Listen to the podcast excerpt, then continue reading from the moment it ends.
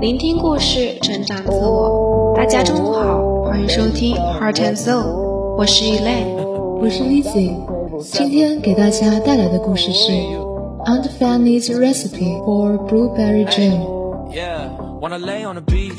金钱对每个人都或多或少的产生了诱惑，富有又是多少人心中的渴望呢？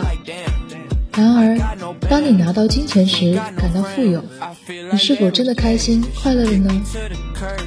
是的，所以我们不妨冷静的想想，富有到底指的是什么呢？每个人对“富有”一词都有自己的见解和定义。接下来，先让我们聆听一首动听的音乐吧。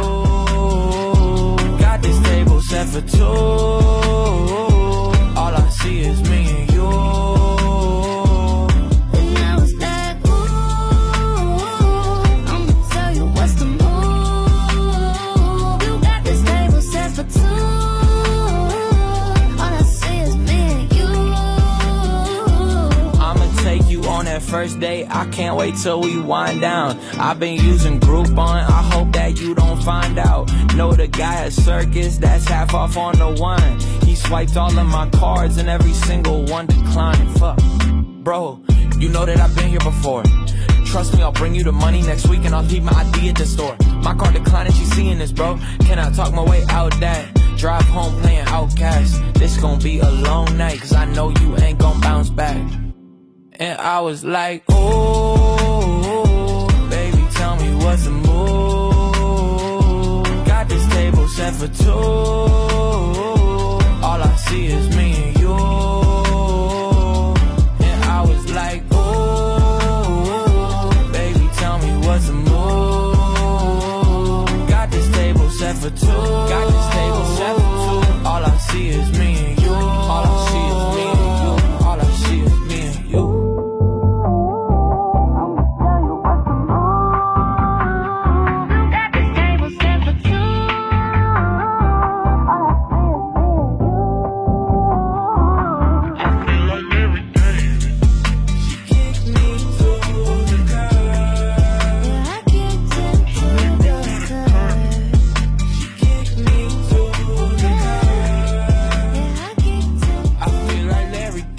she kicked me to the curb.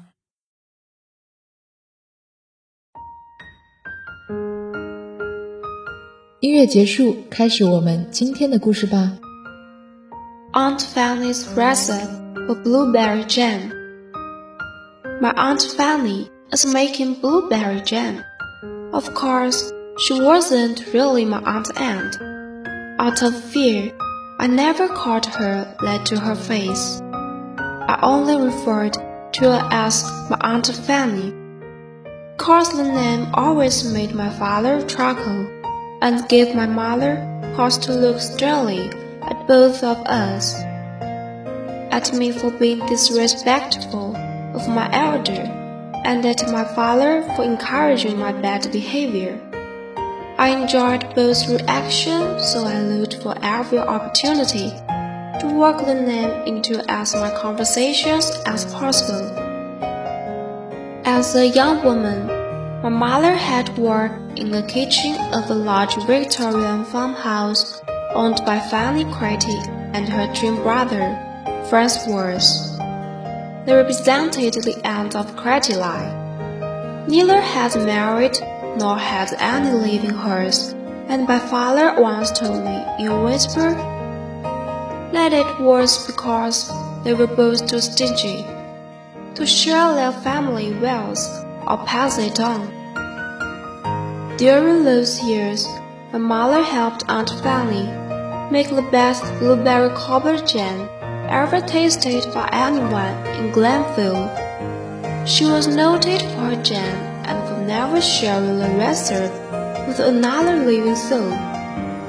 Even though my mother knew the recipe by heart, as long as Aunt Fanny was alive, she never made the jam without Miss Cratty in our kitchen to direct the process and preserve the secret.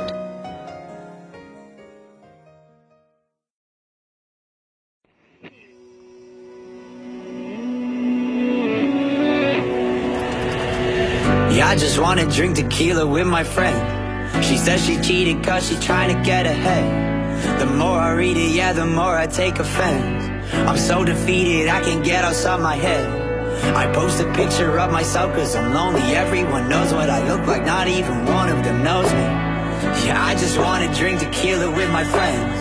I'm so defeated, I just want this shit to end. So I walk into the club like everybody hates me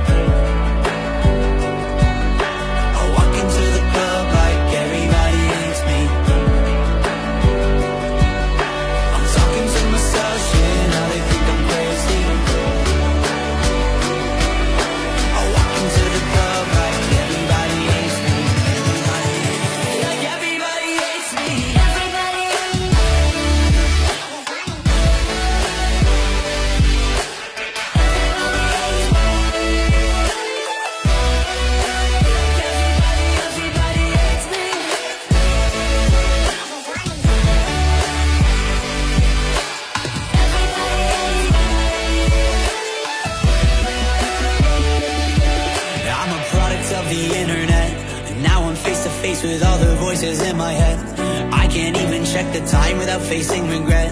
Why do I still have to mean everything I ever said? And I'm not trying to be like poor me, I made it. I'm just trying to stay normal now that they know what my name is. Yeah, I just wanna drink tequila with my friends. If they're the reason that I still am who I am So I walk into the club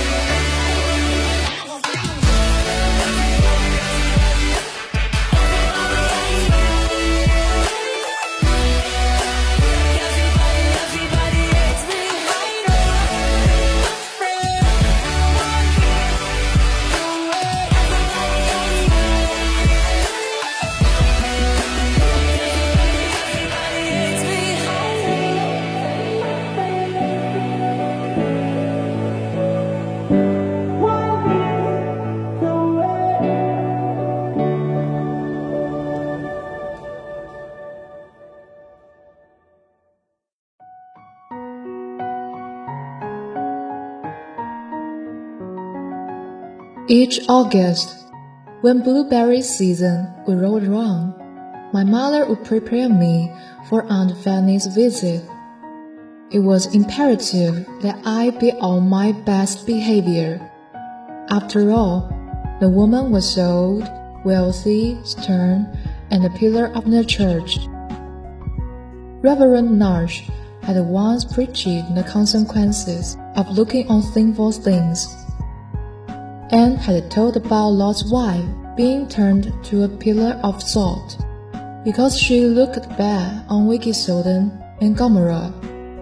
I didn't know what Aunt Fanny had looked at, but it must have been pretty bad. Whatever it, Willie had left her hair a deceit shape of blue and turned her into a pillar of the church. Whenever she was in the house, I didn't need to be reminded to guard my thoughts and watch my tongue.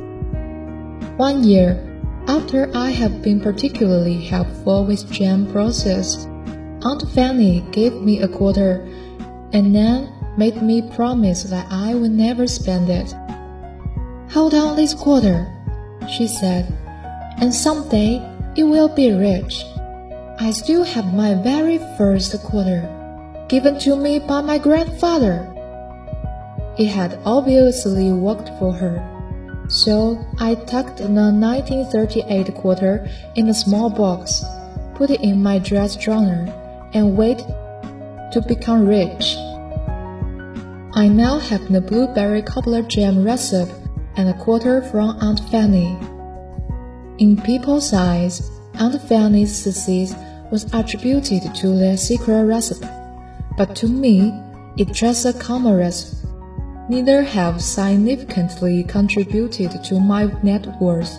but I keep them as reminders to hold onto the valuable things in life.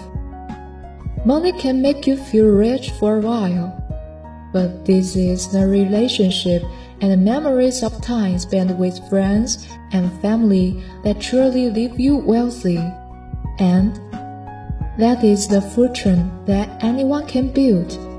这个故事告诉我们，真正的富有指的是，当你与家人、朋友一起度过的那些日子，存在脑海中的美好回忆。是的，富有也不是单指金钱带来的富有，也是指精神带来的富有。下面我们一起来学习新单词吧。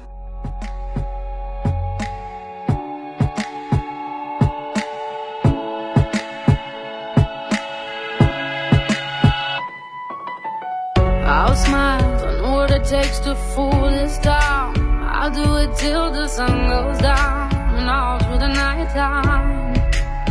Oh yeah, oh yeah, I'll tell you what you wanna hear. Keep my sunglasses on while I shed a tear. It's never the right time. Yeah, yeah.